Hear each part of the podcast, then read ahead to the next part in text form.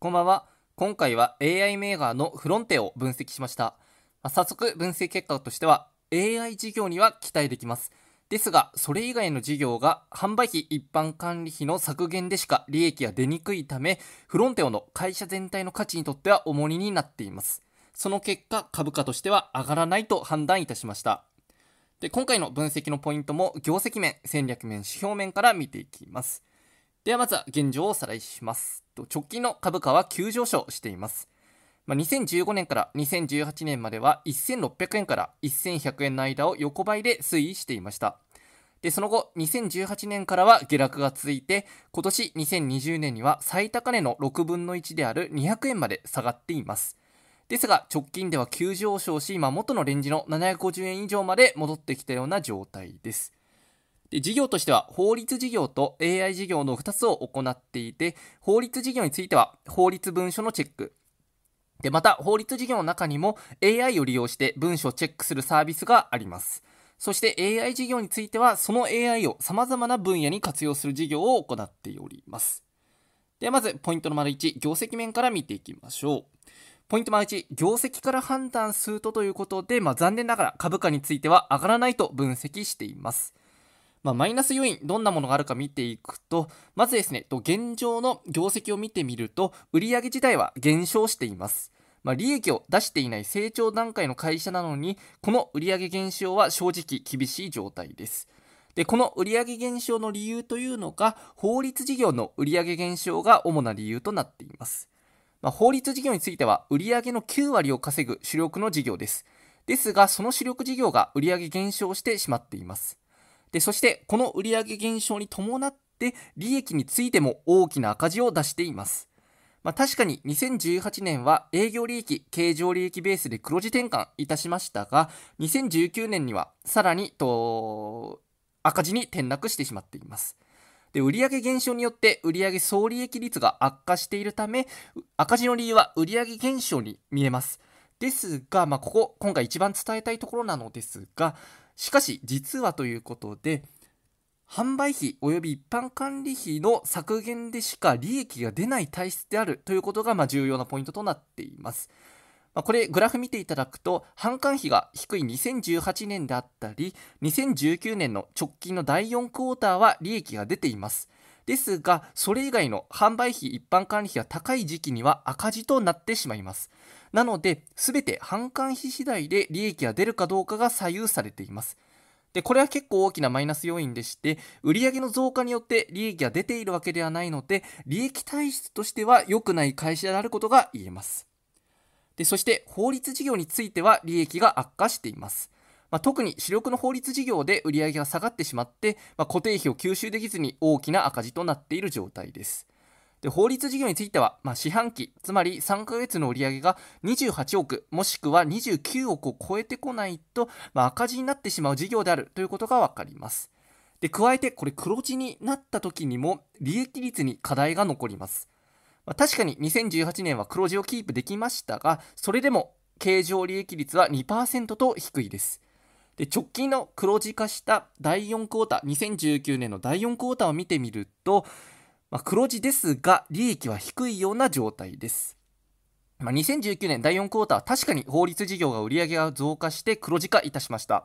まあ、この黒字化の要因は法律事業の売上の増加とアメリカ子会社のコスト削減の2つがあります。ですが、この2つのうち大きな要因は販管費の削減です。そして営業利益が、まあ、この時6000万円出ましたが、これを1年間の年間ベースで直してみると、想定の純利益は1億7000万円になります。で、ここから算出してみると、もしこの2019年第4クォーターのような状態が続いたと仮定した場合、PR、まあ、株価収益率は167倍となります。なので、良かった状態が続いたとしても、それでも株価収益率は167倍と高いということが分かります。でまたですね、2020年と今走っている2020年の計画の実現が不安され不安であります。まあ、今走っている2020年は売上が少し増加する計画ではあります。で売上増加の理由については、まあ、主力の法律事業で伸びるわけではなくて AI 事業で増やす予定です。で利益面で見てみても2020年の計画は営業利益は2億円ですが、まあ、法律事業については売上が増えず、まあ、固定費を吸収できないためこう実際フロンテオサイドはしっかりと法律事業は利益を出てくると言ってはいますがこの法律事業の利益が出るのは結構厳しいのではないかなと推測しています。でさらに法律事業ともう1個の AI 事業の方の売上増加想定してはいますが、こちらについてはまだまだ不透明な状態です。まあ、2019年の第4クォーターは確かに売上増加いたしました。ですが、同じように1年前の2018年の第4クォーターも売上増加しています。ですが、その次の四半期である2019年第1クォーターはまた売上が下がってしまいました。なので、この売上 AI 売上の特徴としては、売上しっかりと導入者数は増えていますがこの導入者数に連動しないということが分かっていますなので AI 事業の売上は完全な積み上げ型ではない可能性があります。おそらく重量課金型で導入したとしても利用がなければ売上は発生しないと推測されるため、まあ、本当に AI 事業しっかりと売上伸ばせるのかどうかまだまだ不透明な状態です。で加えて2020年今走っている2020年の計画をもし達成できたとしてもまだまだ割高です、まあ、2020年の計画通りに行ったとしても純利益は1000万円の計画なため PR は2000倍ととても高いです。なので、ここまでと業績面見てきましたが、業績面の結果としては、まあ、販売費及び一般管理費の削減でしか利益が出ません。まあ、売上を増やして利益を上昇させるというポジティブな利益の体質ではないため、まあ、業績から判断すると、まあ、残念ながら株価としては上がらないと判断いたしました。で、この後、戦略面でのキーポイント、については今の利益体質を変えるためにさらに1段階レベルアップして売上を増やす戦略があるのかどうかというところをま注目して見ていきます。では続いてポイントの丸に戦略面を見ていきましょう、まあ、戦略から判断するとこちらも残念ながら株価は上がらないと判断しています。まずプラス材料から見ていくと AI の法律サービスについては高評価を受けています。まあ、フロンテオがやっている AI については言語処理能力、まあ、機械学習能力には期待できます。まあ、強みについては少量の少ない量の教師データで、まあ、少ない量の元データを使って AI を動かすことができる技術力があります。そしてフロンテオは AI 事業への転換を進めていて、この AI の強みを武器に売上増加を目指しており、着実に売上は積み上がっています。でそしてその証拠としては大きな大手の導入が進んでいて、まあ、こちらの実績が積み上がっているのはとても良い材料だと考えています。でそしてさらなる売上増加の戦略としては、まあ、AI 自体の展開力は強いです。まあ、金融向け、また役所向け、人事向けなど、まあ、展開できる分野は幅広いため、今後の売上増加については、ま期待できる面はあります。で大手と法律分野以外でも、まあ、とライセンス契約をしていたりと、まあ、武田薬品と薬を作る創薬システムのライセンス契約を締結したりですとか共和薬品と AI を使った認知症診断システムに関し提携したりなど実際にその技術力の証明としてしっかりと大手とライセンス契約もできています。なのでこの AI の技術力については期待したいところです。まあ、ですが戦略面でなぜ株価は上がらないと考えているのかというとマイナスの要因があるからです。で AI 事業の計画については遅れているような状態です。まあ、AI 以外の事業が重いということで、まあ、AI 売上は確かに順調に積み上がっています。ですが、会社全体で見てみると利益はなかなか出ていません。でそして AI への転換についても時間がかかる見込みです。まあ、直近2019年第4クォーターの売上の増加要因は法律売上の増加のなので AI 売上が要因なわけではありません。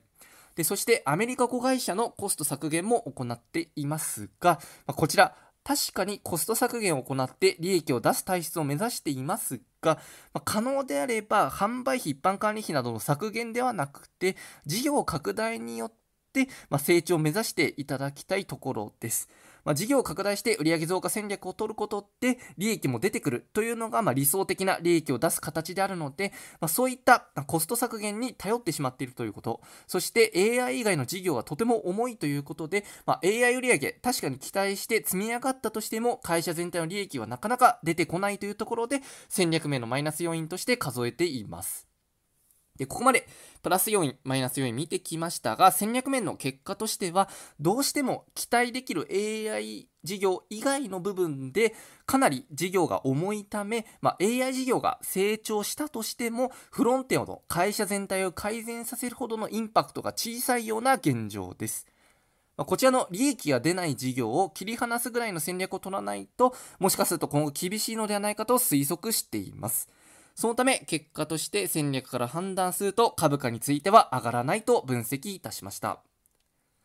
で、続いて最後は指標面を見ていきましょう。ポイント丸3、指標から判断すると株価については横ばいであると考えています。まあ、まず、プラス要因から見ていくと、時価総額については280億円と小さい会社なので、まあ、純利益が少し出ればすぐ割安になる水準です。まあ、ですが、利益体質が良くないので、まあ、改善までは遠いような現状となっています。で、マイナス要因見てみると、PR 株価収益率はありません。で、こちらは利益赤字なので PER はないような状態です。で、そして PSR、まあ、株価と売上を比べた指標になりますが、こちらは2.7倍と他の AI 企業であったり SARS 型ソフトウェア、アズアサービス型企業と比べると割安です。ですが、これ今の PR は割高ですが、PSR は割安。一方で営業利益率がかなりフロンテアは低いので、こちらの PSR が低くても正直材料としては厳しいです。まあ、PSR、たとえ割安だったとしても、実態として利益がなかなか出にくい体質なので、株価を下支えする要因としては、まあ、弱い材料となってしまいます。そして最後、指標面の結果といたしましては、まあ、指標面で大きな材料はありませんでした。そのため、指標面から判断すると株価は横ばいであると分析しています。はい。と、ここまで分析結果見てきましたが、結果としては AI 以外の事業が重いということが一番のポイントでした。まあ、AI 事業には確かに期待できます。ですが、それ以外の事業が販売費、一般管理費の削減でしか利益が出にくいため、フロンテオの会社全体の価値にとっては重荷となっています。そのため、結果として株価については上がらないと判断いたしました。はい。と、ここまでご覧いただきまして、本当にありがとうございます。まあ、いつもありがとうございます。と、ぜひともチャンネル登録いただけない方がいらっしゃいましたら、とチャンネル登録いただけますととても嬉しいです。また、くれぐれも、投資につきましては、ぜひとも自己責任でお願いいたします。ありがとうございました。